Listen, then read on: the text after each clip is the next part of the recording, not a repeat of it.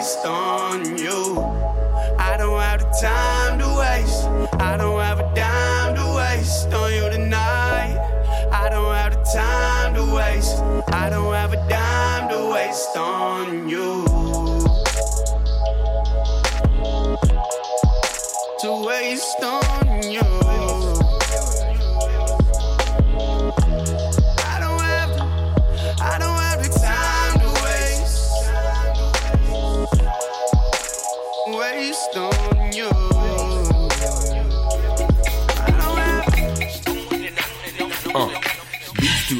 un brunch musical et ça se passe à Montréal. On écoute la musique, on mange une fois par mois le dimanche. Des DJ, du soul et du fun, du hip hop et du funk. Si tu connais pas l'adresse 250 Sainte-Catherine-Est, tous tes amis seront invités, il y aura plein d'activités.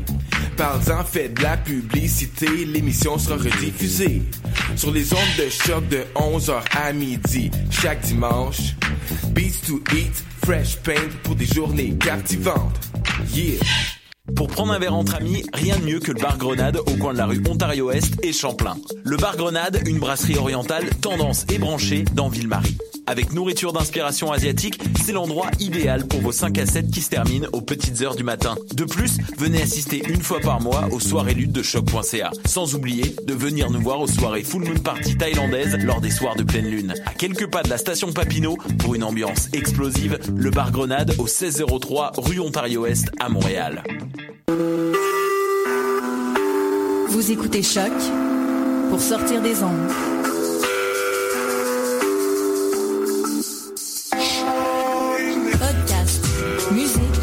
Découverte. Sur choc.ca.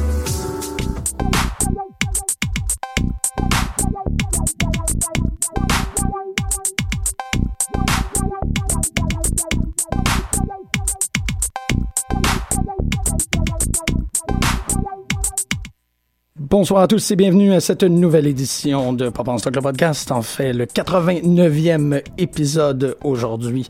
Ça me fait terriblement plaisir de vous entamer aujourd'hui sur une thématique assez particulière. Aujourd'hui, euh, nous avons un peu légèrement et euh, simplement pour votre plaisir altéré la planche horaire. Nous serons euh, 90 minutes pour couvrir un thème qui est euh, beaucoup trop large, beaucoup plus, beaucoup trop cosmique pour tenir euh, dans un simple 60. Mais avant de commencer l'épisode qui promet d'être particulièrement stimulant si vous me croyez à ma parole, euh, J'aimerais vous remercier de votre écoute et particulièrement remercier les gens qui se sont abonnés au podcast. On sait que dans la francophonie, le réflexe de l'abonnement n'est pas tout à fait euh, instauré. Certainement, c'est certainement le cas du côté du Québec, là où tout euh, matériel, en fait, tous vos téléphones intelligents et tous les iPods et tous les iPads et tout, ont immédiatement cette fonction d'abonnement. Donc, pour les gens qui euh, savent l'utiliser, savent l'utiliser à bon escient, je vous remercie parce que vous recevez les épisodes auto- automatiquement à tous les semaines et ça fait en sorte que vous êtes potentiellement en train d'écouter ma voix à ce moment, ce qui est fortement apprécié comme d'habitude. Et vous le savez bien pour les auditeurs qui sont abonnés et même pour les auditeurs qui nous écoutent euh, directement dans leur furteur, Pop en stock est un lieu de discussion par écrit via notre site web et aussi la collection d'essais euh, en publication aux éditions Ta Mère, mais aussi euh, un lieu de discussion vocale avec le podcast et aussi les rencontres que nous faisons. Je veux commencer l'émission évidemment en vous parlant du live que l'on va faire demain à la station Host, donc dès, dès 20h, un panel euh, d'experts, des gens vraiment, vraiment intéressants et euh, très amusants, et aussi des érudits dans le domaine viendront parler euh, du feu David Bowie. Ça va me faire terriblement, terriblement plaisir d'accueillir tous ces gens. Mais bon, trêve de discussion, trêve d'analyse, trêve d'introduction. Malgré que le projet grossit et continue de grossir, l'objectif du projet reste le même. On veut changer le monde. Rien de moins, car la culture pop est plus présente que jamais et elle mobilise l'imaginaire. Et avec cet imaginaire, nous croyons qu'il est possible de nous rendre plus compassifs, plus créatifs, plus originaux, plus intelligents, plus avec une meilleure verve, avec un meilleur hum- humanisme. Donc tout ça euh, fait partie de, si on peut dire, le méta-projet de Pop en stock, puisque nous savons bien que les objets de culture pop sont présents et euh, stimulent les passions. Ils sont familiers pour une forte majorité de la population et Pop en stock conserve toujours son projet de parler avec intelligence et de stimuler les réflexions sur ces objets. Question d'en faire profiter à tous geeks passionnés et chercheurs sur la pop confondue. Donc, euh, simplement dit, puisqu'on on en pense, puis en fait, je pense que ça vient aussi avec l'idée d'un grand, grand, grand dialogue qui est en train de s'opérer présentement sur euh, Batman v Superman. Les objets de culture pop sont là. Nous, on, on croit que c'est euh, important de d'augmenter le potentiel de, de conversation sur ces objets-là. Ça fait en sorte que, en parlant d'un objet commun, on peut tisser des liens forts, solides, intéressants, créatifs avec des gens. Parce que tu fais, ah, moi, j'ai, hey, tu vois, j'ai, j'ai- j'aime pas Zack Snyder normalement, mais j'ai aimé ce film-là. Là, tu rencontres des gens qui ont à peu près ce même euh, opinion-là. S'il est possible, je sais pas, je pas vu le film, film est pas sorti encore, mais euh, c'est via l'objet de la culture populaire que je trouve qu'on on a le potentiel de rencontrer et d'entretenir des conversations. Donc, euh, comme je dis toujours, euh, il y a des gens qui aiment la culture pop et j'aime les gens qui aiment la culture pop et j'aime les gens qui aiment aimer les gens qui aiment et qui parlent et qui ont un amour euh, pour la culture pop. Ce qui m'amène à vous présenter un exemple en puissance de ce type euh, d'amour de personnes qui aiment, qui aiment Mathieu Ligoyette. Mathieu, ça fait terriblement plaisir de te voir aujourd'hui. Je m'excuse pour les cinq minutes que je viens de prendre à comme la la la la la, spread the love. Love, Ah, ben, c'est, c'est bien correct. Bonjour, Jean-Michel. Moi, ça me fait vraiment plaisir d'être là. T'as, t'as bien fait ça. T'as, t'as bien couvert euh, mon absence. Ouais, c'était pas, euh, c'était pas mentionné. Ah, j'avais réussi à tourner autour, mais regarde, on brode, on brode, mais on fait de la bonne radio quand même. Euh, donc, comme je le mentionnais, on fait une heure et demie aujourd'hui parce que tu as vraiment dit un sujet si cosmique, nous devons le couvrir euh, en long et en large. On doit le couvrir de la manière la plus respectueuse possible. J'ai même pas dit de quoi je parle encore. J'ai même pas dit de quoi qu'on parle pas encore. Non, après presque six minutes d'introduction, euh, je suis très content de voir qu'il y a des auditeurs qui sont encore euh, à l'écoute parce que j'ai même pas bloqué le sujet. C'est ça qui est agréable. Mais bon, vous le savez, si Mathieu euh, est présent, Mathieu est aussi le, le- le fondateur de la série des euh, conversations sur les grands créateurs de comics à Pop en Stock ici. Évidemment, on va parler de comic book, évidemment, on va parler de, de trucs euh, à la fois contemporains, mais aussi avec euh, un, un long historique. Est-ce que tu veux le présenter ou je le dis? Ah, vas-y, vas-y. Non, on va parler de Fantastic Four. C'est pour ça que c'est une heure et demie. On va parler de Fantastic Four. Oh, Je n'aurais pu aussi en parler pendant 6 heures. Mais Ouais, ouais. on, va se restreindre. Surtout que j'ai commencé, j'ai, j'ai juste pour l'émission, je viens, euh, ben ce matin j'ai commencé Marvel 1602, Fantastic CK4, euh, Ah, OK. écrit par Peter Devin. J'étais comme, oh, il y a, il y y a quelque chose à dire là-dessus. fait que non, effectivement, avec presque, là on est à pas loin de 55 ans. C'est en novembre qu'on va être à 55 ans de. Fantastic Four? Ouais. Euh, ouais, ouais, ouais. Ça, va- ça va être en novembre. Ouais, novembre Exact. 1961, donc à 55 Non, ans. au mois d'août, en fait. Ah oui, à cause du, Ben du oui, à cause que... pre-stamping pis Oui, c'est ça, exactement. Ouais, Ah. C'est le, le, le 8 août, on va, on, va, on, va, on va y arriver, mais c'est le 8 août 1961. Oh, yo, yeah, c'est plus proche. Que... Donc, euh, pour les gens qui voudraient, euh, qui se le garderaient comme un, comme un espèce de cadeau, comme un, un chouchou, un attendez le 8 août, puis là, on, on va être, vous allez pouvoir l'écouter le moment même où ce qu'on déclame 55 ans de publication, mais pas vraiment parce qu'il n'y a plus de site de Fantastic Four qui est publié présentement. Exactement. Wow, j'ai, fait le constat dans ma tête pendant c'est d'ailleurs pour ça qu'on a cette émission-là. C'est bien parce que pour la première fois en 55 ans, presque 55 ans de, de Marvel Comics, il n'y aura pas de Fantastic Four. euh, en fait, il n'y a plus de Fantastic Four sur une base mensuelle euh, pour un, paquet de raisons. Euh, entre autres parce que bon, les, les titres de Fantastic Four vendaient vraiment plus aussi bien qu'auparavant. Puis, puis en plus de ça, bon, apparemment qu'il y a beaucoup de, de tractations industrielles derrière ça liées au, bon, à l'industrie cinématographique, euh, au fait que euh, publier des comics de Fantastic Four, c'est aussi euh, bon, s'inscrire euh, dans une logique de promotion par rapport à leurs rivaux de la Fox. C'est ça, Euh, ouais. Il y, a- il y a eu énormément de, de déceptions autour du dernier film des Fantastic Four. euh, puis- En gros, c'est con. En gros, c'est vraiment con. Ben, c'est ça. C'est vraiment con pourquoi est-ce qu'ils sont pas encore, ils sont pas en train d'en publier présentement. Puis euh, je le sais que c'est un point de, de c'est, dans nos points de conclusion Ouais. par rapport à ce qui se passe. Fait qu'on va revenir parce que j'ai des histoires de, de outrageuses, des littéralement là, des moments de comme qu'est-ce que tu fais? Déjà... Euh, Et le comic book est, est- est quand même euh, foisonnant, rempli de, de ces histoires outrageuses. Oui, oui, effectivement. Non, mais ça, ça se peut pas que ça soit un truc euh, purement euh, lucratif, purement commercial, parce que dans les dernières années, c'est Jonathan Hickman qui portait le qui portait le titre et euh, Hickman a, a, a sauté de, de Fantastic Four pour aller à Avengers, tout en euh, en, en important des éléments de Fantastic Four dans son titre d'Avengers, Ah, puis important, en, en important aussi des éléments dans la suite qui est Secret War. Fait que non, ça se peut pas que ça soit un truc d'argent. Non, c'est... hum, je suis fru. Mais retournons en août euh, 1941. 61. 61. Ouais. Ah, j'ai, hey, wow, c'est vrai, j'ai vraiment fait une drôle de, une drôle de, drôle de typo sur mon enfant. c'est ce que j'ai acheté aujourd'hui. Ah mon dieu. Wow. T'étais- T'étais-tu au courant? Oui, oui, j'étais au courant. Oui, oui, mais ça me faisait peur. Que- Euh, you must not fear. C'est, un, un Ouais. drôle de petit objet de, sympathique. Mais je l'ai acheté simplement à cause du, à cause du défi que, que tu, nous- ben, que, que tu Ouais, nous ouais. as imposé à l'émission aujourd'hui pour faire Fantastic Four. Parfait. Donc, 1961, euh, la publication du premier fascicule. Euh, dire euh, aux auditeurs ce que tu as dans les mains. Ouais, c'est ouais, ouais, c'est vrai que ça fait de la bonne radio quand tu dis ça. Non, non, mais en fait, j'allais le citer euh, quand, euh, quand il était le temps de le mentionner. Parce que, en fait, qu'est-ce qui est très intéressant euh, d'entrée de jeu avec Fantastic Four, c'est que la création est contestée par les deux créateurs. Et euh, Mathieu, pendant qu'on est en train de préparer l'émission, euh, on, vous, révèle un peu les, les trucs radiophoniques. là. Mathieu était comme, garde, qu'est-ce qu'on va faire? Moi, je vais raconter, puis là, je prends la voix de Mathieu, c'est pas moi, moi. Mathieu va raconter euh, l'histoire de la création du point de vue de Jack Kirby, et moi, je vais raconter l'histoire euh, du point de vue de Stanley.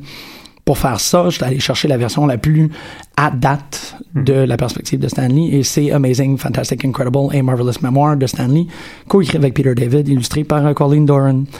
Puis euh, je l'ai dans mes mains. C'est un mémoire, c'est une auto-bio illustrée euh, par Colleen Doran qui euh, a des trucs assez drôles, intéressants euh, et pas et, et truth twisty. hein, Ouais. C'est un peu irritant, c'est un peu.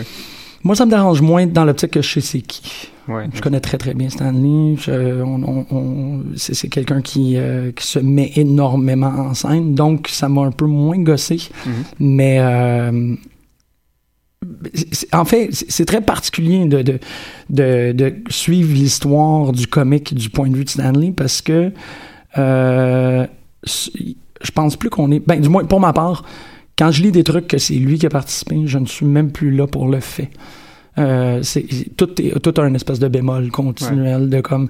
ouais, c'est la version Stanley. C'est pour ça que ton jeu, je trouve qu'il est vraiment cool. C'est de dire comment est-ce que un et l'autre euh, euh, voient la, la- la création de, de ce monolithe-là. Mais Stanley, c'est vraiment quelqu'un que tu prends. euh, Puis c'est un peu à, à la manière de comment aussi il en bande dessinée. C'est quelqu'un que tu prends pour l'enrobage. Ouais, exactement. Fait que tu, tu le prends pas véritablement pour.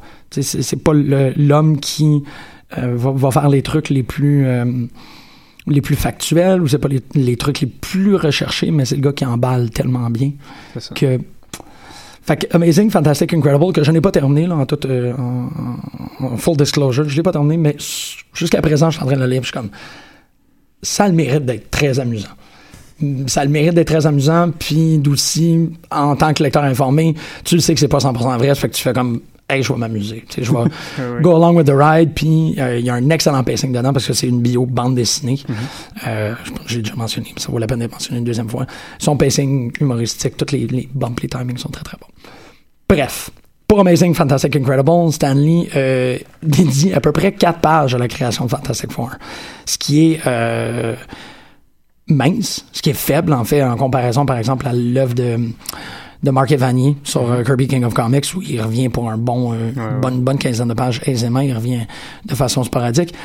Kirby, euh, Kirby pardon, lit euh, dans cet essai-là, je vais dire essai, dans cette biographie-là, parle sur les grandes lignes.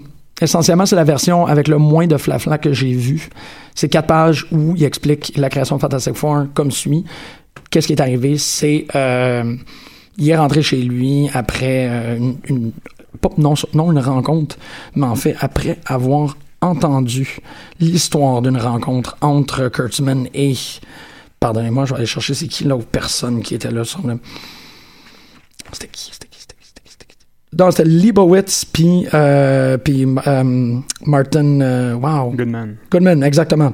Non, parce que euh, Kurt. Non, c'est ça, je me trompe. Je vais recommencer, OK? Parce qu'il y a énormément. En fait, c'est aussi une problématique pour les gens qui connaissent un peu moins euh, l'histoire du comic book américain, c'est que il y a énormément de, de- d'hommes euh, juifs qui œuvraient là-dedans, puis ils ont tous à peu près changé leur nom. Fait que c'est c'est assez. Stanley et Stan Leibowitz, euh, de son vrai nom. C'est Stanley Lieber. C'est Stanley Lieber, c'est ça. Donc, tu sais, non, oui, sérieux, je pensais qu'il y avait plus un. Oui, exactement. Stan, fils de Jack Lieber. Je suis en train de le lire pendant que j'étais à la radio. Euh, tout ça pour dire, il y a des noms très. euh, pour, pour les gens qui sont euh, un peu plus Lachaim, euh, vous, vous le savez très très bien. Donc, Jack Leibowitz et Martin Goodman sont en train de euh, jouer au golf. Euh, Jack Leibowitz se tourne et dit Waouh, ce comic book euh, Justice League est vraiment vraiment en train de vendre. Peut-être que. Jack euh, Lebovitz, qui euh, est à cette époque-là euh, éditeur chez DC Comics, Chez qui. Est, qui est pri- qui est président de la compagnie, directeur de publication chez, chez DC Comics, Exactement, oui. Et Martin Goodman, qui est ça pour... pour Marvel Comics. exactement. Qui était Marvel Comics à cette époque-là. C'était plus... Qui, oui, qui s'appelait Marvel Ça venait de commencer Ouais, ouais, c'est ça, sous ce nom-là. là. Donc, ils sont en train de jouer au golf. Le gars DC dit au gars de Marvel, « Hey les super-héros, je pense que ça recommence à faire de l'argent. » Et euh, Goodman revient à euh, Marvel et pointe Stanley, fait « Ah ouais, fais-moi fais-moi un, Justice League le plus rapidement possible. On part, euh, on va embarquer sur ce, ce cash cow-là. Fais-moi un truc de groupe. Parce que le Justice League, ça fonctionne. Ils ont pris Batman, ils ont pris Superman, ils ont pris Wonder Woman, ils ont tous mis ensemble. C'est un succès. Fait que fais-moi un truc essentiellement qui est comme Human Torch, tu sais, nos, nos greatest hits de Timely. Human Torch, euh, Submariner, mais Captain America, si c'est ça que tu as besoin, fais-moi un groupe. Stanley rentre à la maison, euh, raconte la rencontre avec sa dame, sa dame, son épouse, Joan Clayton Bocock Lee. Lui dit Ah, tu sais, je commence à trouver que c'est un peu. euh, ça commence à vieillir comme forme, le super-héros. Je pense pas vraiment que je vais être capable de faire quoi que ce soit par rapport à ça. Sa femme, euh, de sagesse infinie, lui dit Regarde, si c'est ton dernier. Ton dernier tour de piste, là, essentiellement, fais-le à ta manière. Vas-y, euh, embrasse euh, le Frank Sinatra en toi et laisse-toi aller à ton imagination, fais-le. Donc, encore euh, de façon très inspirante, Colin Doran l'a illustré avec un, un grand, un grand et jeune Stanley qui se lève du divan puis qui est comme You're right, what's the worst that could happen? Saute to the typewriter et là il y a euh, quoi? Oui, parce que, par parenthèse, euh, juste pour le préciser, faut, faut pas oublier qu'à l'époque, Stanley, ça fait quand même euh, 20 ans qu'il est dans l'industrie du comic book. Euh, ça fait 20 ans qu'il roule sa bosse, euh, qu'il a écrit euh, des centaines de scénarios pour un paquet de publications, pour un paquet de genres différents, toujours chez, chez Timely, qui est après ça devenu Atlas, qui est après ça devenu Marvel, mais il est toujours resté dans le même bureau. Puis, donc c'est ça, c'est quand même quelqu'un qui est comme, c'est ça, au début de la quarantaine, qui a fin trentaine, début quarantaine, puis qui à ce moment-là, justement, se pose probablement des questions sur, sur son avenir, Ouais. entrer dans le cliché de la crise de la quarantaine. Il est, il est en train de se demander, parce qu'à cette époque-là, justement, en plus, il y a énormément de, d'artistes, en plus, qui ont, euh, qui ont déserté euh, pour aller vers la publicité. Donc, euh, on Ah, voit l'industrie comme quelque chose d'assez mourant. Donc, euh, il est, euh, à, ce- à cette époque-là, c'est, quelqu'un qui en est peut-être en- vraiment à son dernier tour de piste. encore des subtilités qui sont pas vraiment mis dans, dans, dans la biographie parce que c'est vrai là c'était pas un jeune qui, qui a été désillusionné immédiatement c'est vraiment quelqu'un que ça faisait un petit Ouais, bout qui était là vétéran. et décide et d'une manière assez euh, assez rapide il fait I decided to update it et en un splash page fait une espèce de, de description très rapide des personnages donc euh, il a fait une transformation euh, assez effective de The Torch, qui est un super-héros qui date de 1939, qui a été publié dans Marvel Comics numéro 1. Euh, c'est une création de Carlos Burgos. Il fait une version, comme, euh, comme je vous disais, à date. Il le transforme en Johnny Storm, qui est un jeune adolescent euh, plein de, de, de Spitfire et tout. Euh, en créant Johnny Storm, décide de créer sa sœur, donc euh, fait une sœur pour... C'était très très rare à cette époque-là d'avoir des super siblings, si on peut le dire de cette manière-là. Donc il dit que en créant Sue Storm, il était déjà en train de germer l'idée de la famille. Là, euh, il avait besoin d'un leader. Il a créé Mr. Fantastic Four. Bon, Sue Storm qui est capable de se transformer, euh, ben, en fait, qui est capable de devenir invisible, qui deviendra, euh, qui est Invisible Girl et qui deviendra Invisible Woman, plus là-dessus plus tard. Il crée ensuite le leader du groupe, Reed Richards, Mr. Fantastic, qui lui a les propriétés d'être capable de, euh, de s'étirer euh, de manière assez... Euh, Il fait penser à Elongated Man ou euh, Plastic Man. Absolument. C'est- C'est vraiment tous des personnages euh, qui, qui, qui, qui vont piocher dans l'histoire de la bande Disney. Ouais, c'est ça, c'est des idées euh, qui, qui euh, comme qui dit, qui update, qui modernise. Et termine avec la création, je je pense que celle-là, elle est véritablement euh, originale en termes de super-héros. Euh, le personnage de Ben Grimm, qui est The Thing, euh, le gros monsieur en roche orange, qui est beaucoup plus une figure tragique que n'importe quoi d'autre. Il prend ces quatre personnages-là, crée le Fantastic Four, et euh, se tourne à son chum Jack Kirby et dit « Jack, euh, dessine-moi ça ». Et dans la biographie, essentiellement, c'est ça. L'intake de Jack Kirby, c'est une très belle page qui honore très très bien l'artiste, Ouais, mais qui lui dit, euh, qui fait juste les éloges de l'artiste, qui fait juste dire, il y a personne qui aurait pu dessiner ça de cette manière-là. Mais il y a un espèce de mutisme, un évincement total de euh, la participation de Jack Kirby À la création. à la création de Fantastic Four. Donc ça, c'est ce que j'ai appris du point de vue de Stanley dans Amazing Fantastic Incredible. Euh, ben, pour ce qui est de la version de Jack Kirby, c'est une, une version qui est, euh, qui, qui est pas nécessairement euh, la vraie, la, la, la plus véridique qui soit, dans la mesure où est-ce que il y a eu énormément de litiges au fil des ans, dont une, une, une conversation radiophonique des années, des années 80 entre Stanley et Jack Kirby, où justement, il, live, ça se trouve sur YouTube, Wow. où ils se, où en fait à la radio sur, la, sur ce qui- le travail qu'ils ont fait ensemble dans les années 60. C'est euh, c'est assez ben, c'est touchant, c'est assez triste aussi à entendre. Euh, Parce que Stanley, ben Stanley est, beaucoup- est probablement un meilleur orateur. Ben oui, ben aussi, mais c'est juste qu'on on, on sent un peu le désarroi de Jack Kirby. Kirby, c'est quelqu'un qui a été, euh, qui, en, qui en a vu vraiment des, des vertes et des pommures dans l'industrie du comic book, qui a, qui a, qui a vécu plusieurs euh, chutes, plusieurs euh, déchéances de l'industrie, qui a toujours, qui a toujours su se relever jusqu'à un certain point. Puis, mais qui a, bon, quand même jamais eu, on en a souvent parlé à l'émission, mais qui a, jamais eu la reconnaissance qu'il aurait dû avoir, les sous qu'il aurait dû avoir, les droits, etc. Bon, Pas de son ça. vivant, absolument Non, pas. pas de son vivant. Donc, pour, pour rembobiner tout ça, puis revenir en fait euh, aux origines de Fantastic Four Mhm. du côté de Jack Kirby, euh, sa, sa version des faits est assez intéressante. Euh, donc, elle va comme suit, c'est que vers la fin des années 50, Marvel Comics est euh, vraiment dans le trou, dans la mesure où est-ce que, ben, pardon, à l'époque ça s'appelait Atlas, mais bon, Marvel à cette époque-là, ouais. on, on va l'appeler Marvel, ça va être moins qu'on va compliqué. pas, c'est ça, on va pas utiliser Non, non. là, Euh, Marvel à cette époque-là est vraiment dans le trou parce qu'ils viennent de perdre leur distributeur. Donc, euh, ce, qui, ce qui découle de ça, c'est qu'ils doivent restreindre leur titre parce que là, le nouveau distributeur qui leur offre la meilleure deal sur le marché, c'est le même distributeur. En fait, euh, en fait c'est le distributeur qui possède aussi DC Comics. Oui, oui. Donc, euh, évidemment, là, il y a un conflit d'intérêts. DC, à travers leur distributeur, décide de faire pression sur Marvel, puis restreint, en fait, la distribution de Marvel à seulement 8 titres mensuels. Euh, c'est à partir de ce moment-là que Marvel va essayer de, de trouver des solutions, de squeezer, euh, de condenser à l'intérieur d'un même numéro deux histoires. Par exemple, dans Tales of Suspense, tu vas avoir 10 pages de Captain America puis 10 pages d'Iron Man. Euh, Mm, ces, décisions-là, en fait, naissent vraiment d'une contrainte au niveau de la distribution. Où ils devaient justement condenser des récits, puis c'était... c'était- Du coup, ben, ça, ça rendait ça de plus en plus compliqué à gérer les différentes trames narratives des différents personnages et tout ça. C'est quelque chose qui arrive donc, ce, ce chambardement au niveau de la distribution qui arrive à la fin des années 50, puis qui va restreindre énormément le chiffre d'affaires de Marvel, puis qui va vraiment les asphyxier, les noyer, euh, jusqu'au point où euh, il y a à peu près plus personne qui peut euh, travailler chez Marvel, à part euh, essentiellement Jack Kirby puis Steve Ditko, qui vont travailler beaucoup dans les, dans les Monster Comics, euh, publiés euh, dans les magazines de Tales of Suspense ou Tales to Astonish. Puis, euh, bon, entre autres, apparaîtront Ant-Man, euh, une première version de Groot, des trucs comme ça. Puis, euh, puis c'est ça, dans ces, dans ces magazines euh, où on voit essentiellement des, euh, des petites histoires, c'est c'est pas des magazines où il y a une continuité, c'est vraiment un magazine de, par exemple, 20 pages où est-ce que tu as 5 ou 4 à 5 récits par magazine, chacun étant la majorité du temps scénarisé par Stanley ou par son frère, Larry Lieber. Oui, c'est vrai. Ben oui, qui était là à l'époque puis qui travaillait beaucoup.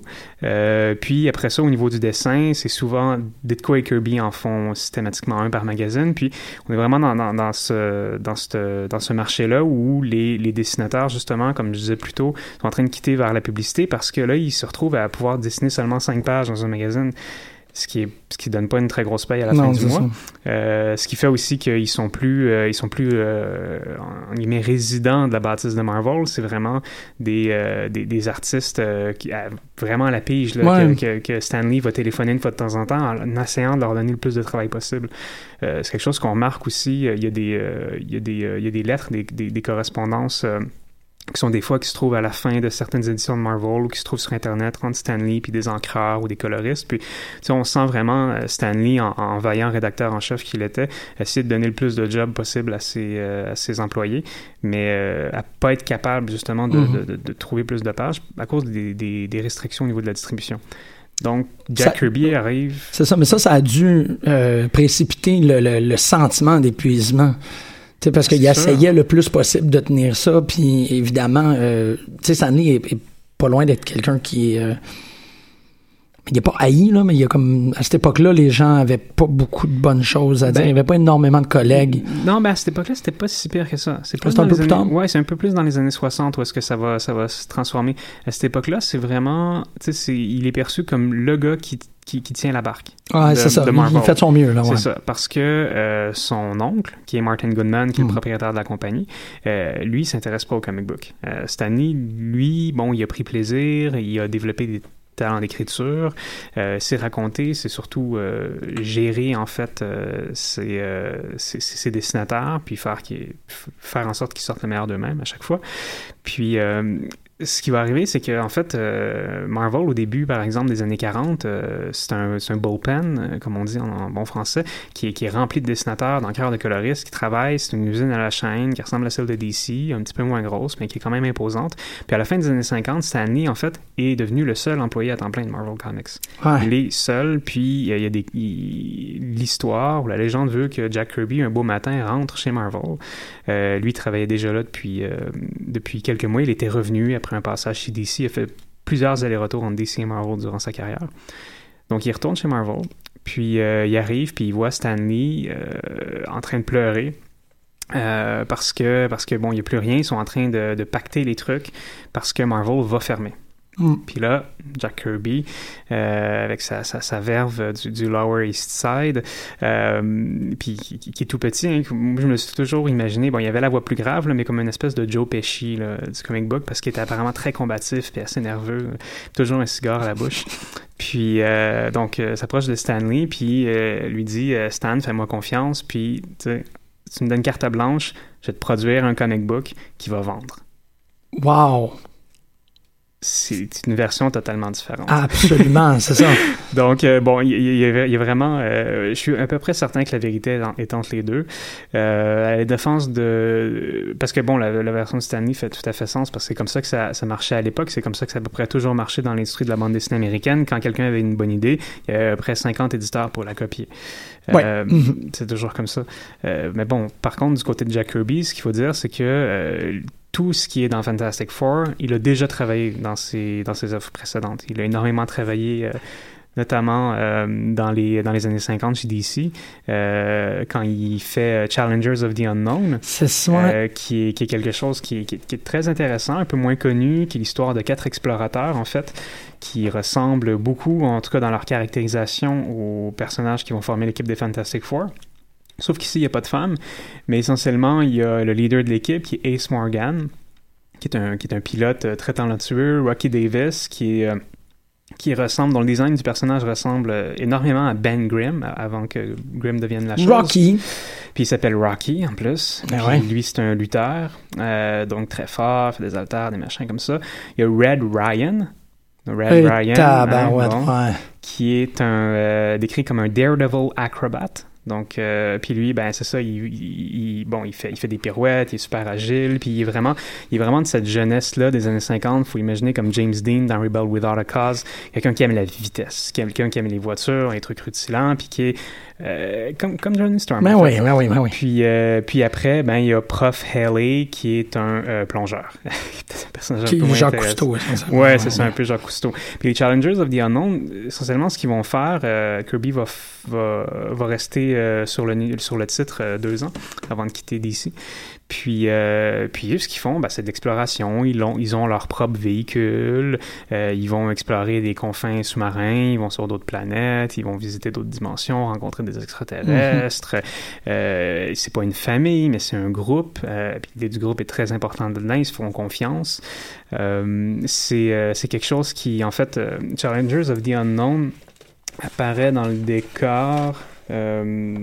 Ouais, c'est ça, en 1957. Mais- Euh, un an après un, un- un- un film qui ressemble beaucoup à Challengers of the Unknown et à Fantastic Four, qui est peu connu, qui s'appelle World Without End, film Hmm. d'Edward Burns de 1956, où, qui raconte en fait l'histoire de quatre astronautes qui embarquent dans un vaisseau spatial, puis qui vont euh, en quête de Mars. Euh, puis euh, sur leur voyage de retour, en fait, ils font le tour de Mars, puis le fameux effet slingshot qu'on Mhm. voit dans les Star Trek, qui fait que dans le fond, ils retournent chez eux beaucoup plus rapidement que prévu. Et ils vont plus vite que la vitesse de la lumière, puis du coup, quand ils arrivent sur Terre, ils pensent qu'ils sont arrivés sur une autre planète, mais dans le fond, ils sont arrivés en 2508. Euh, puis après ça, ça devient un peu un genre d'épisode de Star Trek de série B. Mais en tout cas, dans la prémisse, euh, dans ce qui va justement souder ce- cette équipe, puis dans la manière aussi dont les personnages sont caractérisés dans, dans ce film-là, il y a déjà en fait le, le- le schéma de personnage qui va ultimement bon, mener à Challengers of the Unknown, ensuite à euh, Fantastic Four. Puis ça serait ben, tout à fait pas étonnant que, que Kirby ait été influencé par ça, parce que quand on regarde le travail de Kirby, de, de Kirby en solo, on voit qu'il est, qu'il est immensément influencé par le cinéma. Euh, cinéma de science-fiction, beaucoup, euh, des années 30 euh, jusqu'à la fin des années 50, qu'il est beaucoup influencé par la littérature de science-fiction de l'époque, puis la littérature scientifique, de, de vulgarisation scientifique, puis, puis par les fantastiques en général. Donc, euh, Donc, c'est ça, il y a beaucoup de précédents. Le personnage de The Thing ressemble après tout beaucoup au monstre de Tales of Suspense, euh, des monstres tragiques que lui ou Ditko ont pu dessiner. Euh, bon, Mr. Fantastic, comme on disait plus tôt, ressemble à Plastic Man ou Elongated Man, euh, des personnages qui, euh, qui datent des années 40. Puis, ça euh, sort vraiment pas de nulle part. Ouais. ça sort vraiment pas de nulle part. Puis après ça, il y a même des, des, des, des, des- des similitudes assez folles. là. Par exemple, bon, aux uniformes des Challengers of the Unknown, euh, à la manière dont, euh, dont l'équipe euh, se construit graduellement, là, dans mesure où est-ce que dans, dans, le, dans le premier épisode de Challengers, ils n'ont pas d'uniforme. Après ça, ils finissent par se doter d'un uniforme. C'est dans le, dans Mauve le avec des lignes blanches, Ouais, c'est bleu ça. avec des lignes blanches. ouais. C'est ça, il y, a beau- il y a énormément de similitudes. Mais les similitudes des- sont poussées au point que quand, euh, dans les années 90, quand il y a eu l'événement Marvel vs. DC qui a créé le- le- l'espèce de petite, euh, un, un moment impartial, si on peut dire, une maison d'édition qui s'appelait Amalgam Comics où Marvel BDC s'était entendu de mettre leur propriété intellectuelle ensemble. L'équipe euh, de chercheurs de science-fiction s'appelait Challengers of Fantastic. Tu sais, C'est à Ouais. quel point est-ce que les gens euh, embrassent l'évidence. Ben oui, c'est ça, tout à fait. Puis, euh, puis c'est ça. Donc, après ça, c'est- ce que je trouve intéressant peut-être, c'est de... Parce que c'est compliqué quand on regarde de, façon historique comme ça euh, l'arrivée des Fantastic Four dans l'histoire de la bande dessinée américaine, c'est qu'on est... euh, qu'il y a toujours quand même une sorte d'éclipse historique dans la mesure où est-ce que ça c'est toujours défini par Marvel Comics qui, qui ont jamais cessé dans les 55 dernières années de mythifier et de remythifier en fait tout leur patrimoine de bande dessinée.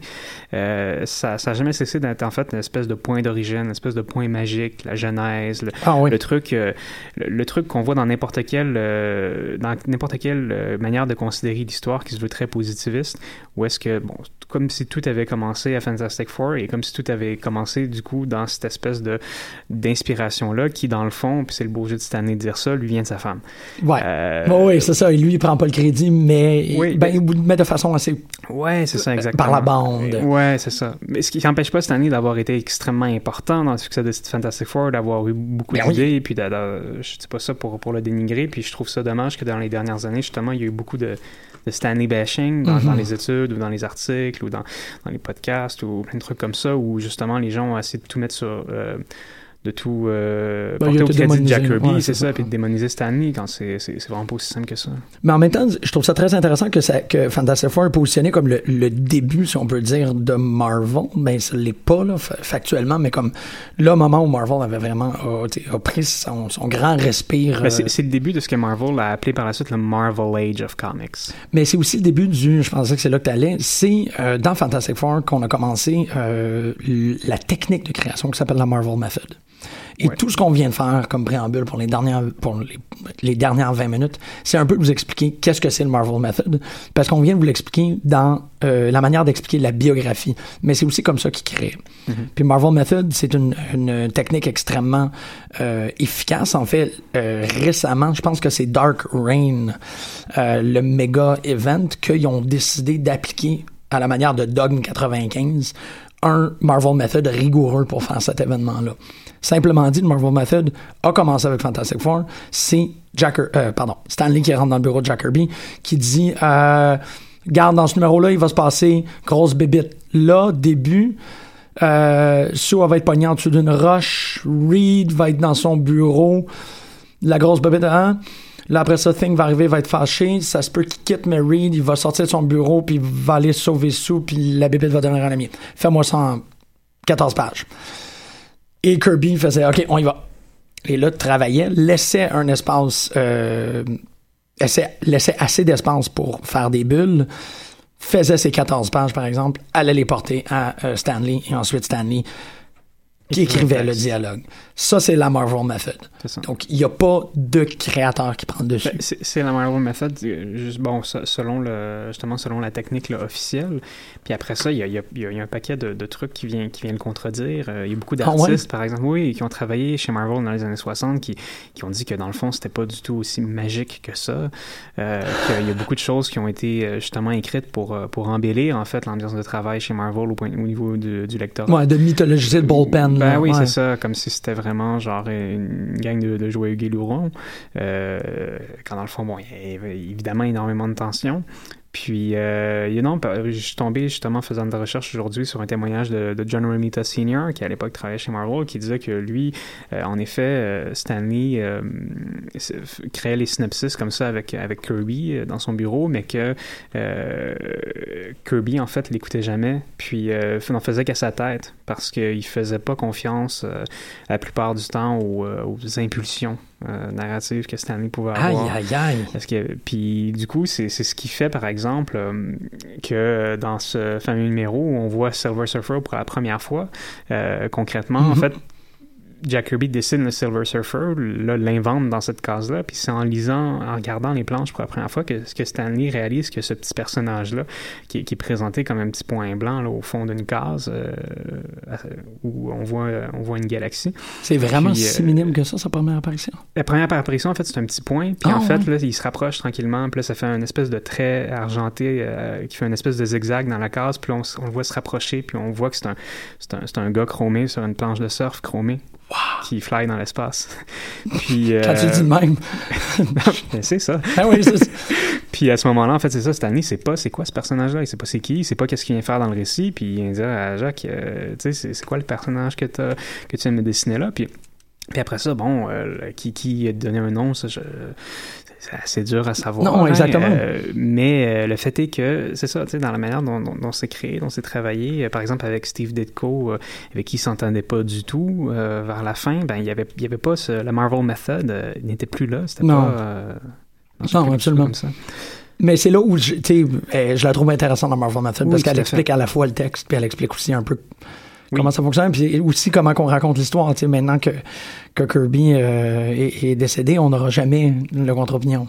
Oui, puis ce qui, est- ce qui est vraiment intéressant, ce qui peut nous mener peut-être à, à parler de ce qui a fait que les Fantastic Four ont, autant défini puis autant enrichi l'ADN de Marvel, puis de la bande dessinée en, en général, c'est que euh, on le voit par exemple dans, dans quand, on, quand on lit en fait, quand on prend le temps vraiment de regarder le rapport entre le texte et l'image dans les Fantastic Four de Jack Kirby et Stanley, plus ça devient cosmique, plus on devient dans des, euh, plus on devient, on tend vers une forme d'abstraction. euh, euh, plus on avance, là, particulièrement à partir des, des, des numéros 40 à 50 jusqu'à la fin.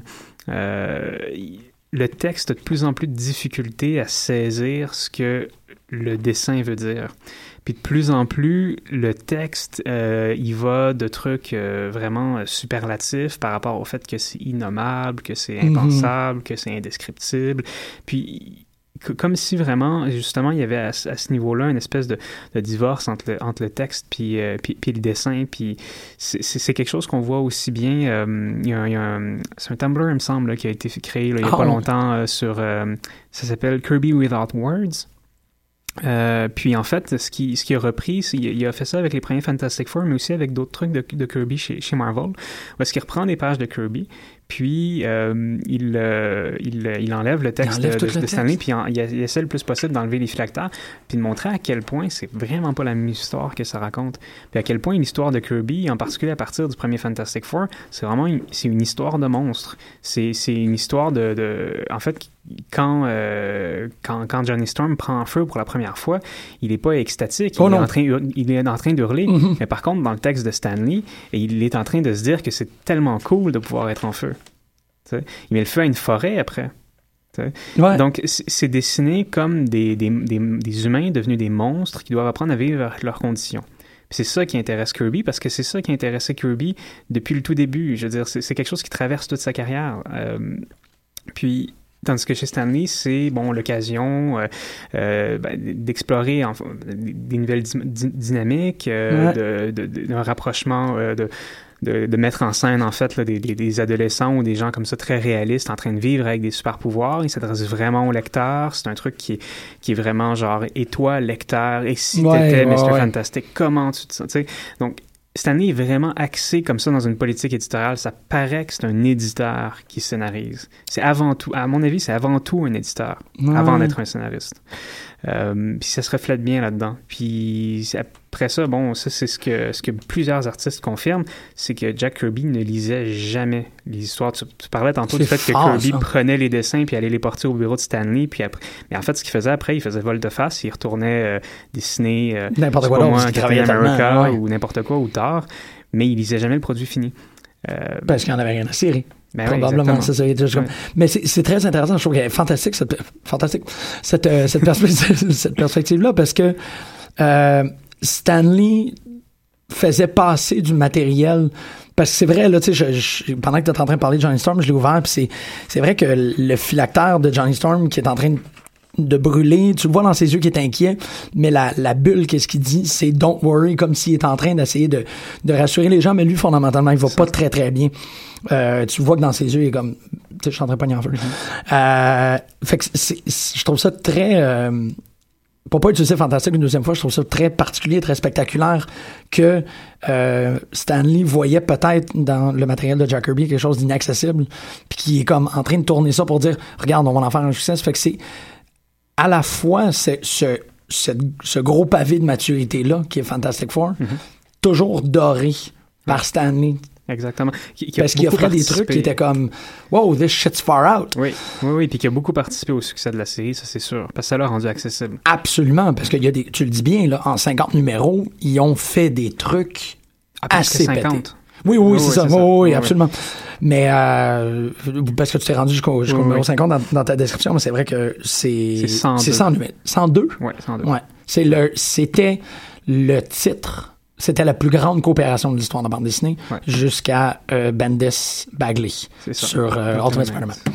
Mais euh, ça prenait probablement quelqu'un qui était capable de faire le ben c'est ça le, le ringmaster de comme je vais vous apporter à ces trucs là parce que euh, ils sont présentement en train de faire les Newmans euh, dans Agents of Shield. Puis euh, moi qui ai fait un espèce de, d'appendix à, à Marie-Ève, ma copine, je me rends compte que c'est, quand même assez weird comme concept. Fait que, tu sais, d'avoir Stanley qui, cette idée-là de, du courrier, en fait, c'est dans Fantastic Four qu'il y a eu l'innovation du, du courrier euh, euh, True Believers euh, et tout, cette espèce de Ben, c'est que c'est vraiment à partir de Fantastic Four là, qui commence à, à le faire No Prize Contest. Ouais, Euh, c'est ça. Ça- C'est que euh, c'est là aussi qu'il commence à présenter en fait ces, ces artistes là de manière euh, Ouais. avec, avec avec des avec des épithètes, avec des manières de les qualifier, puis euh, il va il va vraiment pousser, puis il va vraiment se servir de Fantastic Four comme comme rampe de lancement pour de nombreuses euh, stratégies éditoriales qui vont constituer Marvel Comics, puis qui vont faire que pour assez rapidement, au fil des années 60, Marvel, qui était, euh, comme on l'évoquait tantôt, une, une entreprise avec euh, seulement, euh, à part le patron, seulement un seul employé, il va faire qu'en 10 ans, ça va devenir un empire. En quelques années, il va avoir des dessins animés. Ben oui. des, il va avoir euh, un, fan club qui va gagner en popularité. euh, Mais c'est probablement parce que, dans le fond, ben du moins, moi, c'est comme ça. J'aimerais ça que ça soit ça, la, raison. C'est que Fantastic Four, c'était du heavy stuff. C'était de la grosse lecture. C'était du gros imaginaire concret euh, pour adultes, mais toujours amené, toujours emballé, toujours brocanté par Stanley. Comme...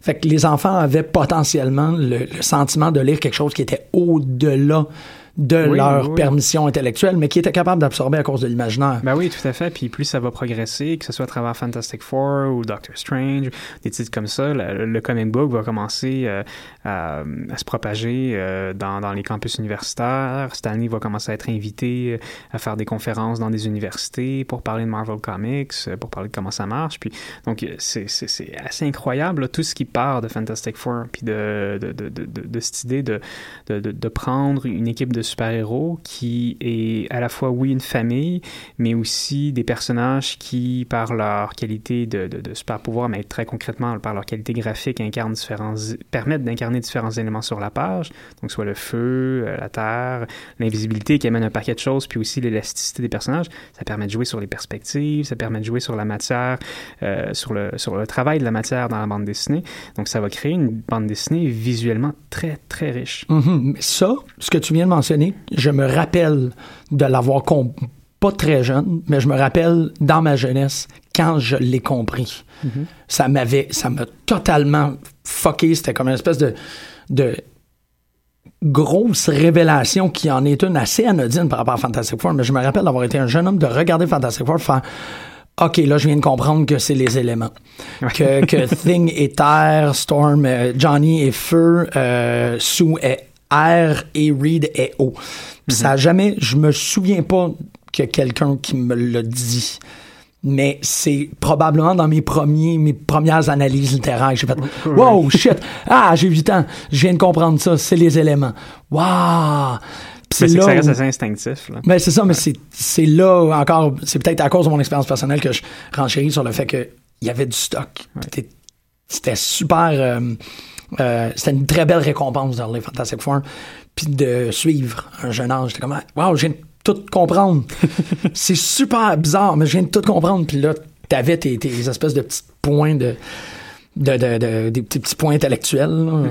C'est assez difficile à dire pour un enfant de 10 ans. Mais euh, tout ça accompagné par un, un, un, un drôle de monsieur juif avec une moustache qui est en train de parler à travers les pages. Ça, c'est vraiment ça. cool. Mais, Mais c'est parce qu'en en- plus, j'aime ça. il faut, se rappeler qu'à l'époque, par exemple, quand, on- quand on parle de bande dessinée de super-héros, euh, ce qui fait, par exemple, le succès de Flash euh, à l'époque, euh, qui, qui, euh, qui, qui est fait bon, chez, euh, chez DC Comics par, euh, par, par John Broome, euh, Gardner Fox, des gens comme ça, c'est que c'est un, c'est un personnage qui va justement, par la vitesse qu'il a, par sa, par sa vitesse de déplacement, il va permettre d'autres choses dans la bande dessinée américaine. Il va permettre des, des, des effets comme ça, un peu de, de chronophotographie, euh, qui va, puis il va pouvoir justement changer les, comment dire, les, les échelles de cadre de la bande dessinée. Quand je sais pas, il va se mettre à faire le tour très rapidement de la Terre. On voit ça aussi avec Superman, mais c'est que la, bande dessinée américaine de, super-héros, elle est évidemment focalisée essentiellement sur le corps du personnage, euh, sur euh, ses déplacements dans l'espace, puis on, le suit, c'est vraiment, c'est héritier du strip, euh, de, de- de- des Tarzan et Flash Gordon des années 30, où est-ce que justement les artistes ca- cadraient, euh, en case les, euh, les corps, puis leur posture, puis, euh, puis les affrontements, c'était justement des espèces de, de, de combats, de, de, flexion anatomique, Mhm. puis c'était vraiment centré là-dessus.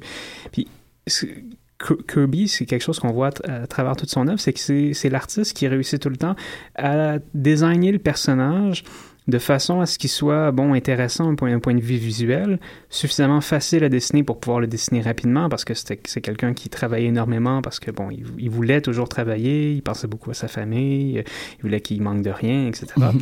euh, mais c'est aussi quelqu'un qui trouvait dans justement les, les habiletés super-héroïques qui, qui, qui définissent ces personnages-là, qui trouver une façon de euh, d'arriver avec un concept qui puisse lui permettre de réinventer ou de renouveler le langage de la bande dessinée, d'essayer d'aller explorer d'autres coins.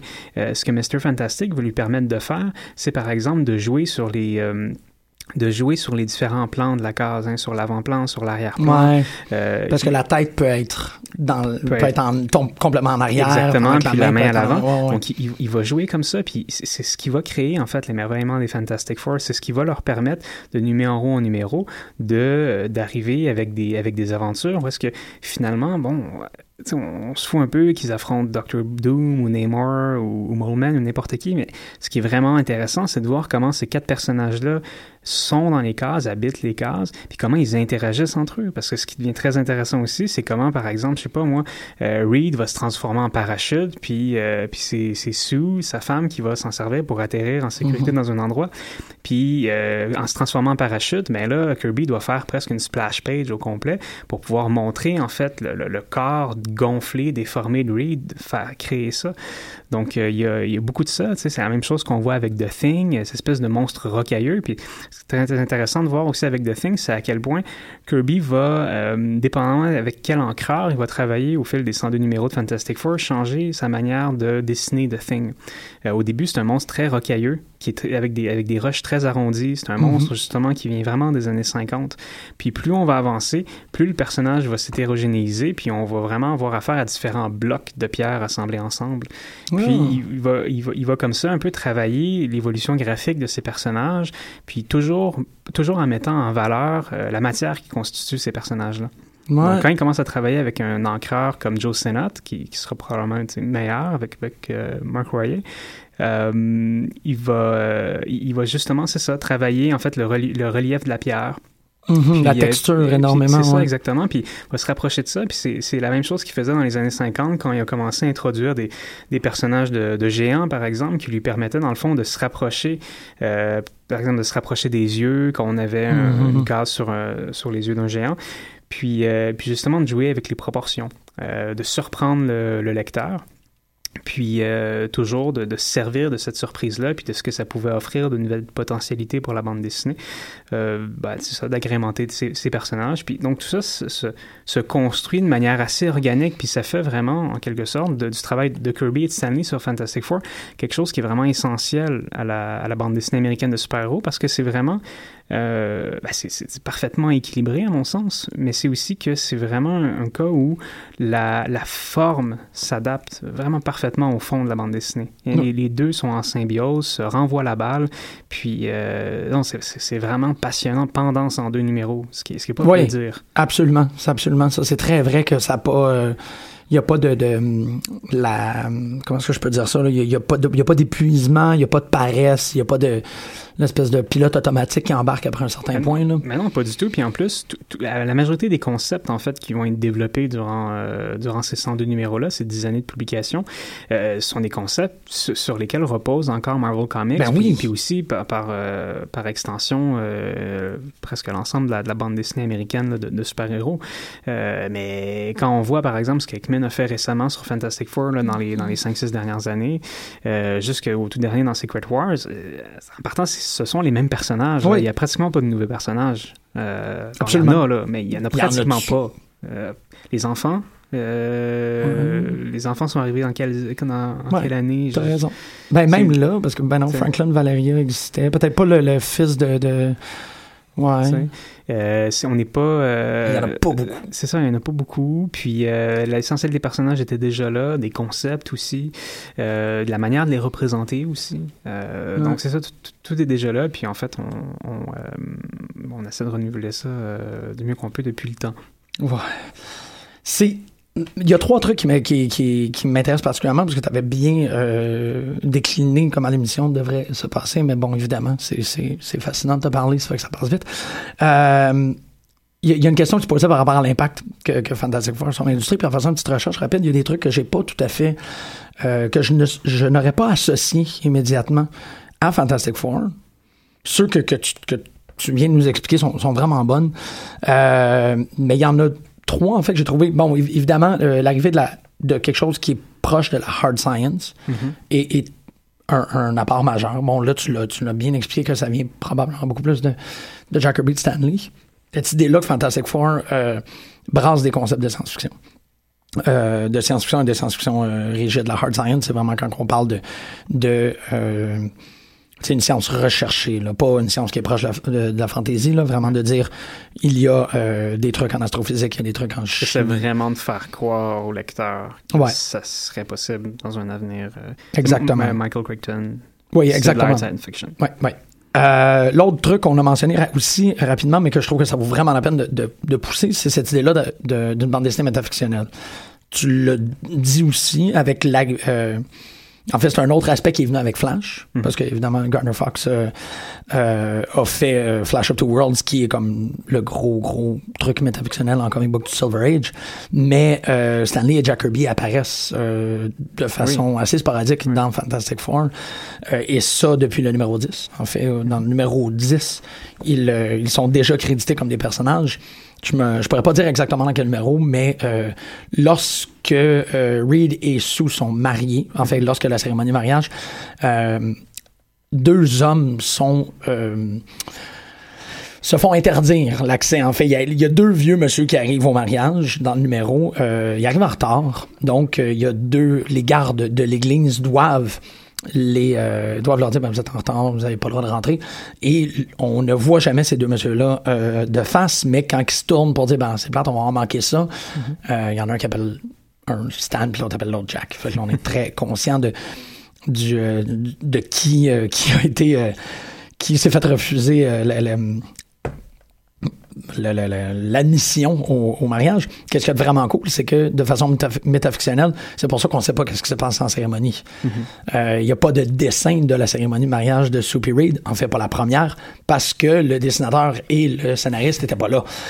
Euh, cette tradition-là de faire de euh, Stanley Kirby des personnages à l'intérieur euh, a été ramenée par Roy Thomas et, et George Perez dans un numéro, le numéro 176, ça c'est encore dans la recherche que j'ai trouvé ça. Je sais pas le numéro, mais je veux vraiment le lire, qui date de novembre 1976, où Impossible Man réussit à euh, transgresser les règles de la réalité diégétique et atterrit dans les bureaux de Marvel. C'est encore Impossible Man. Bon, tu vois, t'as parlé de Hickman. Hickman va utiliser Impossible Man plus tard pour faire quelque chose qui est à peu près euh, similaire de ça. Mais euh, Stanley et Jack Kirby sont des personnages à l'intérieur de Fantastic Four, même que euh, Jack Kirby est Dieu. On, on le sait d'après, euh, je pense que c'est John Byrne qui a instauré ça, que quand le vrai visage de Dieu est montré dans, euh, dans Fantastic Four, il a la face de Jack Kirby. Fait que ça, cette idée-là d'un- d'une bande dessinée métafictionnelle, en plus de tout, comme on parlait, toutes les idées de Stanley qui parle directement au lecteur, puis toutes les, les, les, les épithètes, ça, ça en fait, euh, ça en fait aussi partie de la métafiction inhérente qui existe dans, dans Fantastic Four. Euh, avant de. Parce que là, on, on va, on va s'enligner, on va, on va avancer, on va peut-être euh, dépasser tranquillement. J'ai un le- dernier petit truc qui a été Ah oui, rajouté dans. Fantastic Four que je trouve qui est vraiment intéressant. Puis Hélène quitte juste à temps pour que je puisse la raconter. Je le faisais pas vraiment un peu pour elle, mais c'est vraiment cool. Euh, Byrne, John Byrne a eu une run assez influente sur Fantastic Four. Et euh, mais contesté, il y a eu comme des problèmes et des moments où ça n'allait pas particulièrement bien. Une des grandes innovations qu'il a amené, c'est dans les années 80, il a transformé Invisible Girl en Invisible Woman. Et euh, c'est, dans ma considération des choses, peut-être un des premiers, une des premières avancées euh, féministes avec Wonder Woman, évidemment, mais Wonder Woman, c'est un peu inscrit dans son code. là. Oui, oui. Mais je pense que c'est la première fois en comique que euh, on refaisait un personnage pour y donner une autonomie, pour y donner une, une confiance, une force. Invisible Girl, qui était beaucoup plus une femme au foyer, là. On, on se le cache Ben pas, là, oui. c'était vraiment plus... euh, Ben, c'est carrément la femme invisible.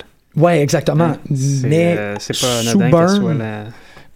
A fait un espèce de. Ben, Byrne est aussi très très bon pour repenser les pouvoirs. Mhm. Il l'a repositionné comme étant potentiellement le membre le plus puissant de Fantastic Four. Notamment juste par l'idée qu'elle est capable de, de créer une bulle d'air dans le cerveau de n'importe qui. Ouais. Ça, c'est quelque chose qu'elle dit, ben regarde, je peux pas mal tuer tout le monde, Mhm. facilement. Euh, ça, c'est Byrne qui a fait ça. La Burn, il y a toujours eu des personnages féminins très forts. C'est lui qui a dessiné que Phoenix, euh, c'est lui. Puis, c'est ça. Puis à partir du moment où il rentre chez X-Men, toutes les femmes deviennent plus fortes. C'est ça, c'est ça. Puis ça, c'est un petit, un petit truc fantastique que je voulais, que je voulais rajouter euh, par rapport à ça. Tu sais, cette idée-là, l'avancée métafictionnelle qui, euh, qui était évidemment une réponse à la, la métafiction romanesque aussi de John Barth, nanana, mais aussi le féminisme que je suis comme, yes, Invisible, Invisible Woman. Non, Mais bon. Mais euh, c'est ça, ju- juste pour, euh, pour On- revenir on un petit peu en arrière. Ouais, c'est ça. juste pour revenir en arrière, puis après ça, pour bondir, je dirais jus- jusqu'à Hickman, parce que Oui. les- deux sont liés. C'est que euh, ce qu'il faut pas oublier des Fantastic Four des années 60, c'est que cette série-là, elle arrive en donc le 8 août 1961 sur les stands, euh, coast to coast aux États-Unis. Puis ça, ça, ça se passe euh, le 8 août, c'est c'est 13 mois après le, le- le- la fameuse allocution, en fait, de John F. Kennedy, Ouais. euh, de New Frontier, qui allait quand même euh, donner énormément de carburant euh, à la science-fiction euh, pour les, au moins les 10 prochaines années à venir. Euh, puis qui, donc, c'est ça, euh, du, du 15 juillet 60, où euh, essentiellement JFK ben, euh, met de l'avant les, les nouveaux rêves de l'Amérique, puis Mhm. il essaie de faire rêver à nouveau l'Amérique. Puis cette espèce de, de- de volonté de, de- de- de réenchanter une Amérique qui, justement, euh, Post-guerre. ouais, c'est ça, ouais. post-guerre, euh, dans une ambiance de guerre froide qui est assez lourde, où, euh, bon, il y a eu cette espèce de prospérité économique au sortir de la guerre, mais c'est pas vrai non plus qu'il n'y a plus de pauvreté non plus aux États-Unis, il y a encore énormément de problèmes, puis euh, et notamment avec les, les- les tensions raciales à cette époque-là. Euh, JFK donne une espèce de, direction dans ce speech-là à, à l'imaginaire de science-fiction qui allait suivre. Puis The New Frontier, c'est vraiment quelque chose qui traverse justement cette décennie de Fantastic Four. Parce que les Fantastic Four, eux, ce qu'ils vont faire dès le premier numéro, hein, ce qu'ils veulent faire, c'est un, vol dans l'espace. Mhm. hein. à, à l'époque, on n'est toujours pas, on n'est toujours pas allé sur la Lune. Non. Il faut, il faut, il faut pas l'oublier. Puis ça, ça, ça remet quand même en contexte bien pour les, pour nous lecteurs d'aujourd'hui, ce que les lecteurs de l'époque pouvaient ressentir, les, les, les jeunes comme les adultes, à la lecture des Fantastic Four, dans la mesure où est-ce que c'est une, c'est une, c'est une famille euh, qui, est, euh, qui est, bon, essentiellement pour les enfants, l'espèce d'unité autour Mhm. de laquelle c'est c'est plus facile de, de s'identifier. Euh, et ils vont euh, constamment repousser les limites. Puis en fait, c'est ce qui va constamment alimenter Reed Richards, c'est de repousser les limites, c'est d'aller plus loin encore. C'est bon, quelque chose qu'on va voir avec, avec Star Trek quelques années plus tard, mais c'est quelque chose qui est au, qui est au centre des Fantastic Four euh, et, de leur, euh, et de leur volonté. Les Fantastic Four, ils se reposent pas sur une idéal de justice. C'est ça aussi qui, qui, qui va les, qui va les démarquer. Tu sais, Flash aussi, c'est un personnage à l'époque qui va justement faire bra- qui va brasser beaucoup de choses, mettre au monde de nombreux concepts. Euh, mais ça reste que, bon, euh, son, son, son identité civile, par exemple, c'est d'être un médecin légiste. Mhm. Euh, c'est quelqu'un qui est lié très près à la justice, puis à ce que la justice incarne.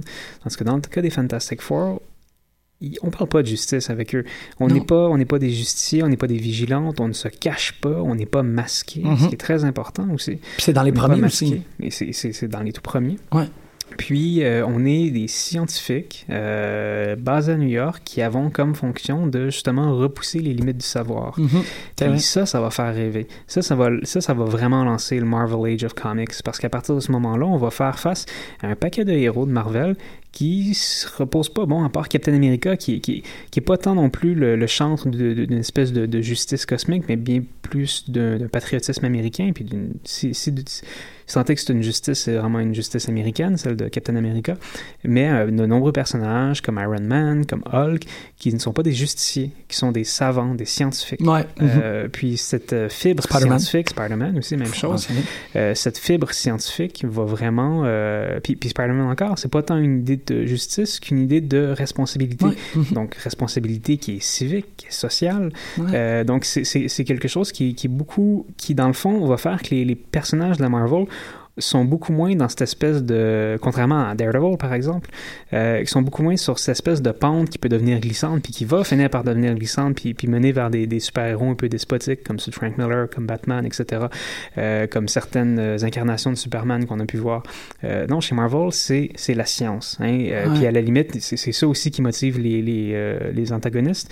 Puis c'est vraiment toujours l'histoire des bons et des mauvais usages de la science. Donc, donc les Fantastic Four vont aussi singulariser ça puis le cristalliser. Et ils sont aussi, c'est ça, c'est les gens qui vont découvrir, qui vont repousser les limites, mais c'est aussi la, la, les gens aussi qui vont prendre responsabilité quand les limites sont allées trop loin. Oui. C'est- à cause de eux que Galactus découvre notre planète, mais c'est aussi eux qui vont devenir... Ben, c'est eux autres qui vont défendre la Terre de Galactus. Fait que. Oui. ça- Et de même pour Molman, et de même pour Annihilus, et de même... et c'est tous des trucs de comme, ben, on a, on a découvert une autre dimension, c'est extraordinaire. Oh, OK, là, il y a une autre dimension qui veut peut-être venir envahir la nôtre. Ben là, il faut, faut qu'on se défende. C'est peut-être plus des, des défenseurs que n'importe quoi d'autre. Ben, c'est, c'est, c'est, des, monde qui c'est sont des explorateurs. C'est vraiment des explorateurs, puis euh, qui sont, oui, dans une forme de, de, de posture défensive, dans la mesure où est-ce que euh, ils sont pas... euh, Ben, ils cherchent pas vont, trouble. Ils vont jamais là en conquérant, ils vont là pour découvrir de nouveaux peuples, puis, puis c'est ça, ils sont vraiment plus en mode Star Trek Ouais, que. Star Wars. Parlez Ouais. vite, là. Ouais, gros trait. Ouais. Mais c'est ça, tu- tu- tu- c'est extraordinaire parce que tu parles de ça, puis bon, ça, ça m'émeut. Je pense que ça vient me connecter à pourquoi est-ce que Fantastic Four est, est, euh, est une des équipes qui, que, que je tiens le plus dans mon cœur. Mais euh, ça vient m'émouvoir aussi parce que c'est c'est le projet que euh, Hickman a, a revitalisé. Oui. Puis bon, euh, si on va commencer à parler de Hickman là, ou on va peut-être attendre un tout petit peu. Une petite affaire. Non, non, mais il n'y a pas de problème, parce que c'est Fantastic Four, il faut qu'on en parle pendant six heures. Mais ça va quand même arrêter au bout d'une heure et demie. Mais, euh, Oh. mais ce que, ce que j'avais ce que complètement oublié, puis qu'il qu'il faut pas non plus oublier en parallèle avec, avec cette histoire de la science, on parlait tantôt de la cellule familiale, de l'importance de la cellule familiale. Euh, évidemment, particulièrement en Occident, la société se, défi- se, se- se construit autour de la famille nucléaire, ce qui n'est Mhm. pas le cas dans toutes les sociétés. Euh, mais si on prend par exemple la famille américaine, puis précisément la famille américaine des années 50, on voit progressivement, puis pas seulement dans la bande dessinée, on le voit aussi au, au cinéma puis dans la littérature, euh, un étiolement progressif en fait euh, des mœurs, euh, ou du moins la, la prise de conscience que les, que les mœurs peuvent être de plus en plus contraignantes, de plus en plus normalisantes, puis que les, les, les mœurs, y a des instances qui viennent les défendre, comme l'Église et la famille, qui est vraiment la, la, la première ligne de défense des mœurs pour, pour un enfant, par exemple. Euh, et, euh, et, et justement vient de plus en plus un peu emmouler les, les, les individus. On a de plus en plus de difficultés à s'arracher de ça. Puis pour moi, euh, Ah, le The Thing est un personnage qui, est- qui est particulièrement beau vu sous ce regard-là parce que c'est, euh, on, on- on le voit dans la manière de, dans sa manière de traiter son costume, c'est que tous les, les costumes des Fantastic Four justement viennent les homogénéiser, en faire une famille, hein, en faire un peu du même. Ouais. Puis Ben, c'est lui, lui veut pas de ça parce qu'il est pas, il est pas sous le même paradigme que les autres. Lui, il ne redevient pas humain, il est toujours un monstre de roche. C'est extrêmement difficile à vivre pour lui. Euh, la- une des premières réactions qu'il a face à son costume, la première fois qu'il va partir en mission avec son costume, c'est de se l'arracher. Oui, parce de- qu'il y avait un, il y avait un costume euh, Oui, il y au avait torse un, aussi. genre ouais, un One Piece. Là. Mhm. Euh, puis, un singlet de lutte. euh, oui, c'est ça. puis, puis, puis il se l'arrache. Puis ce qui est, ce qui est beau, c'est que euh, en parallèle à cette quête de la science, cette quête du savoir puis de l'avancée technologique, euh, il y a vraiment cette histoire familiale très touchante qui, est, euh, qui a été très bien gérée euh, chez, chez Kirby et Lee. Euh, où justement on a vraiment affaire à des, à des, à des guerres familiales, à des, à des- des tensions très profondes entre les différents membres de l'équipe, où justement on, on voit à quel point le noyau familial peut devenir contraignant, puis va devenir encore plus contraignant à partir du moment où est-ce que Reed Richard et Susan Storm vont se marier. Mhm. Parce que là, comme ça, ça à partir de ce moment-là, ça, ça, ça pose un peu en, en outsider de cette relation de couple, Johnny Storm puis Ben Grimm, euh, qui eux, bon, sont, sont les personnages qui se chamaillent, mais ça, ça, ça va permettre de créer plusieurs récits un peu plus existentialistes où particulièrement dans le cas de Ben Grimm, euh, comme dans le, le magnifique, euh, je pense que numéro 50 ou 51, là, This Man, This Monster, euh, avec la belle couverture où Ben Grimm, Mhm. où, il, pleut- où, il y a de la pluie, puis Ben Grimm est, est là, l'air dépité.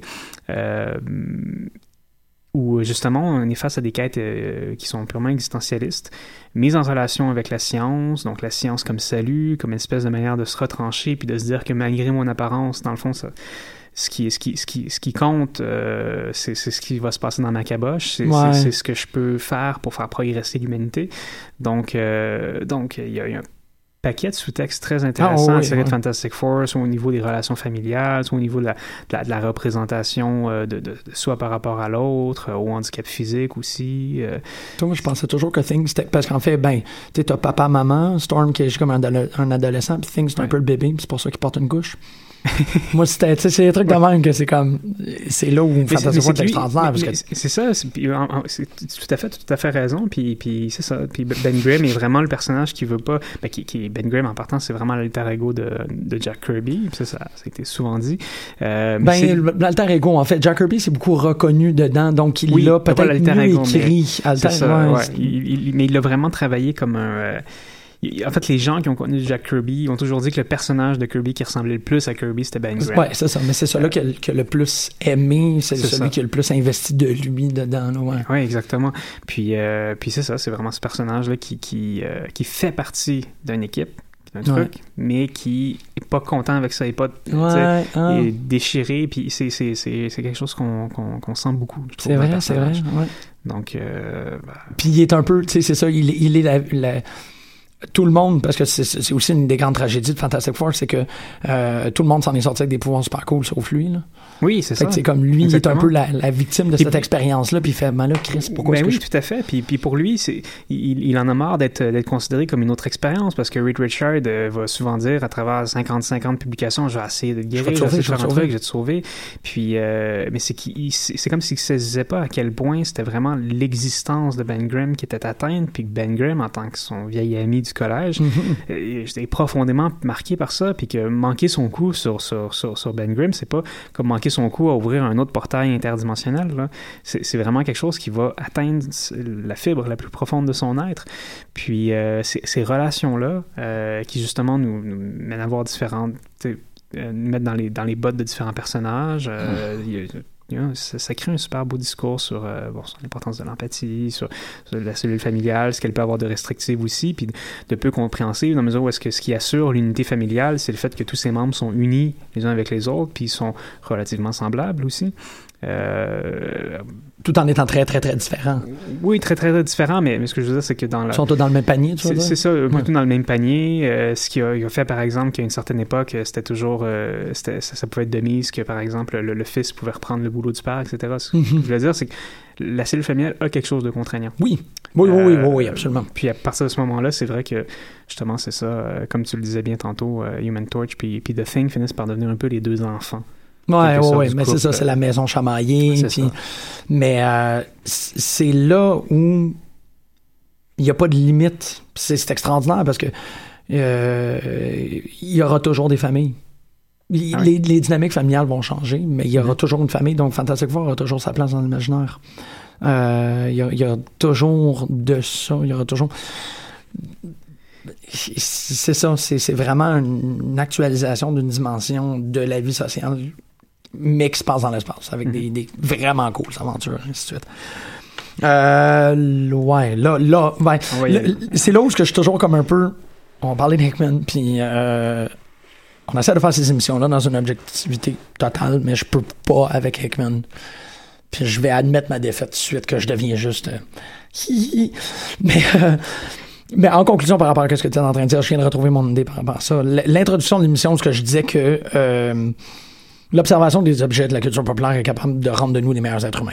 Je vais revenir là-dessus parce que ça peut avoir l'air d'une espèce de phrase lancée comme ça, comme un excellent bon. euh, euh, une belle phrase d'ouverture pour une émission sur, la culture pop, mais euh, fondamentalement, j'avance que des trucs comme Fantastic Four sont capables de faire de nous les meilleurs êtres humains, notamment par ce que tu viens de dire. Cette idée-là que l'empathie que l'on sent pour Thing dans son interaction avec les autres personnes, le fait qu'on a un petit Fantastic Four dans notre environnement, on peut aisément pour les gens qui l'écoutent, fermer les yeux, vous avez ces quatre personnes-là dans votre entourage-là, dans votre entourage immédiat, vous êtes capable de vous faire un Fantastic Four.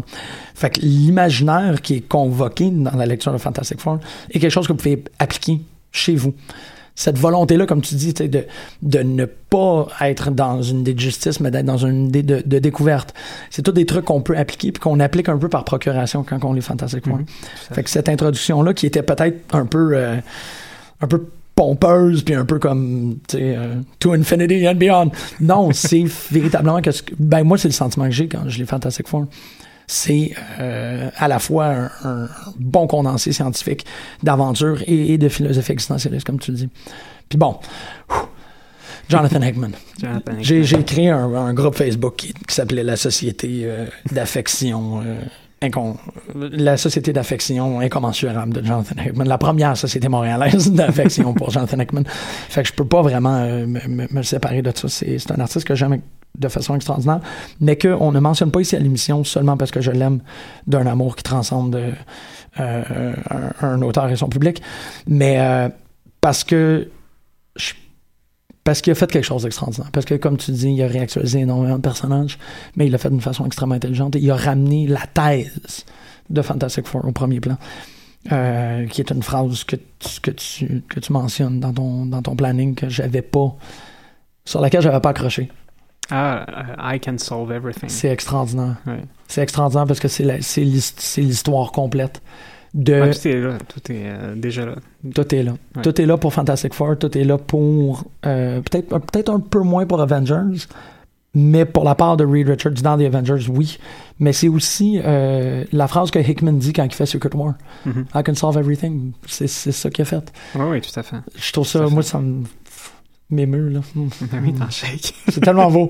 Non, c'est tellement beau. C'est c'est Ah, je suis hallucinant. d'accord avec toi, je te rejoins, oui. il a, il a fait une euh, il a fait un travail de de de, de pff, ouais ouais Ben, tu sais, c'est bon, un- travail. Ouais, c'est ça.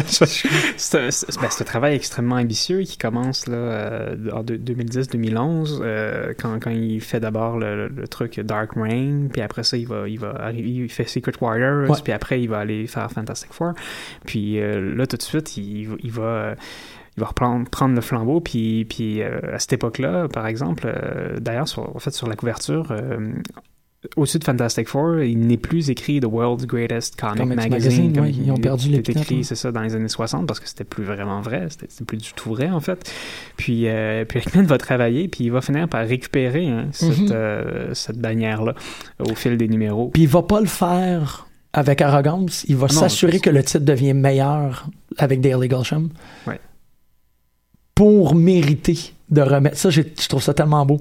Parce que Ah c'est oui. pas un c'est pas une annonce. C'est comme maintenant je suis confiant d'avoir rétabli le titre au standard de World's Greatest Magazine. Fait que là je peux le mettre dessus. Ah! Ah Non, mais oui, c'est clair.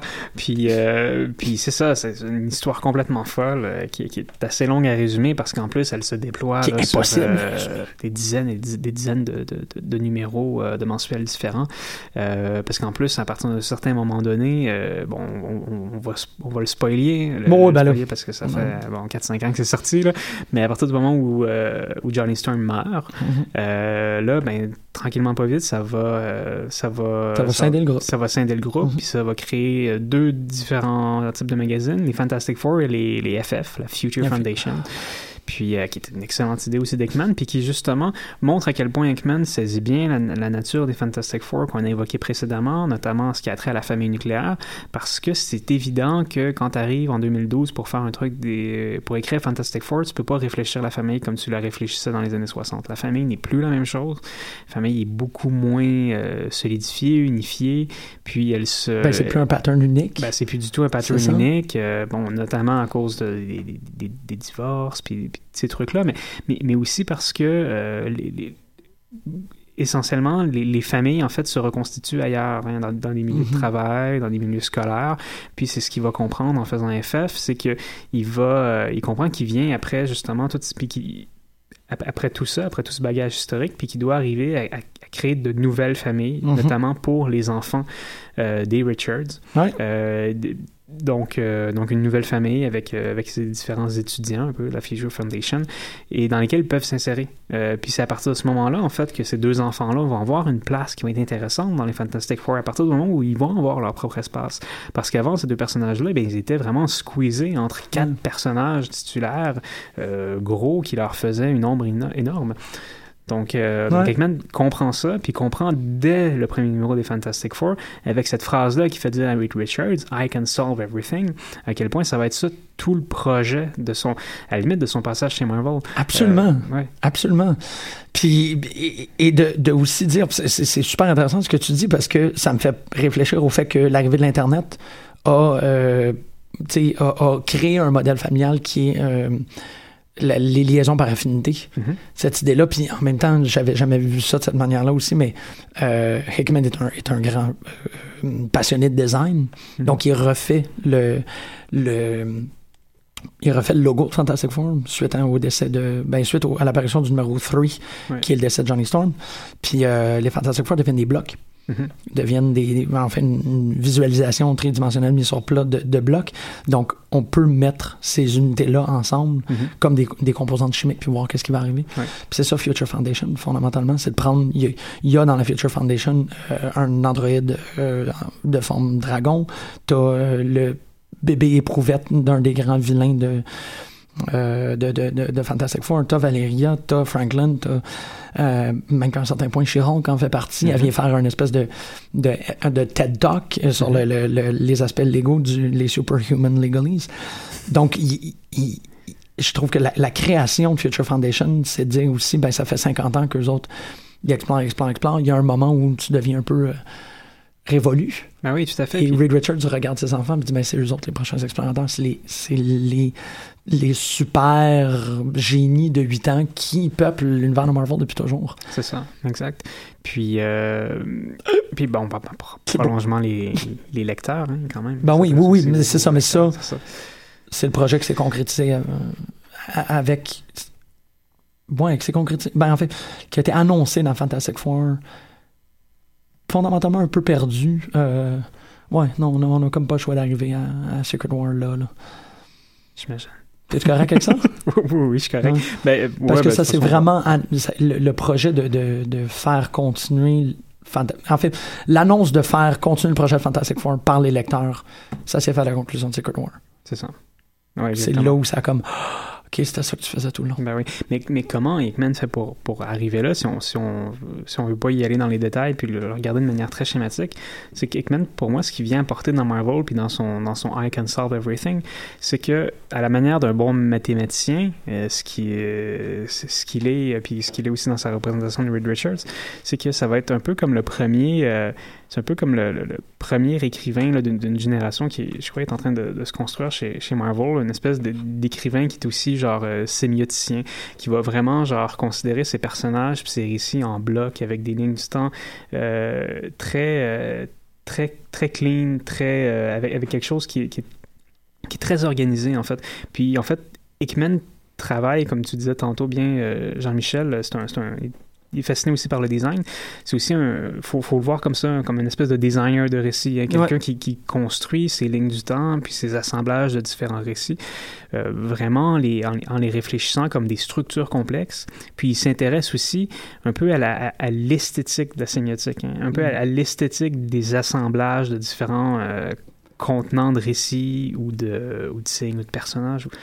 Puis c'est quelque chose qui en fait traverse ça. Puis quand il dit I can solve everything, c'est comme s'il réussissait en fait par ce travail-là des mondages qu'il va faire sur une cinquantaine de numéros à faire exister un peu sur un même plan d'existence les, euh, les enjeux narratifs, diégétiques de Fantastic Four, puis les enjeux éditoriaux et structuraux en Mhm. fait de Fantastic Four et de Marvel Comics en tant qu'univers diégétique qui se veut cohérent puis qui se veut être quelque chose qui entretient une continuité depuis 55 ans. Ouais, ouais, ouais. Ben, c'est pas pour rien. En fait, quand que Marvel aime ça, euh, annoncer en grande pompe la vague de nouveaux créateurs qui vont venir réinvestir l'imaginaire, la vague, euh, la première vague à laquelle Hickman a appartenu, c'était la vague qui appelait les architectes. Mhm. J'ai toujours trouvé ça fantastique de, de le voir. J'ai vraiment trop utilisé fantastique à l'émission. euh, que, que, que c'est ça, c'est comme ça qu'il qu'il- qu'il les voit. que le, le, le comité éditorial de Marvel concevoit des gens comme Hickman, comme des architectes, des gens qui voient un building se, se créer devant eux et qui, euh, c'est vrai, c'est quelqu'un qui a réussi sur l'espace d'à peu près euh, ben, un peu moins de 10 ans de création, là, si on parle de Secret Warrior jusqu'à la fin de Secret War. C'est un, un grand bâtiment qu'il a fait. Puis Mhm. dans le bâtiment, ce qu'il essaie de raconter, c'est beaucoup plus euh, Marvel. Il essaie Ah oui. beaucoup plus de parler de Marvel. Euh, la conclusion de, de, de Secret War avec euh, Reed Richards qui, euh, ben en fait, Secret Wars, Secret War, pardon. C'est Secret War? ou Secret, Secret Wars. c'est Secret Wars. Secret War, c'est l'histoire classique de, de Shooter.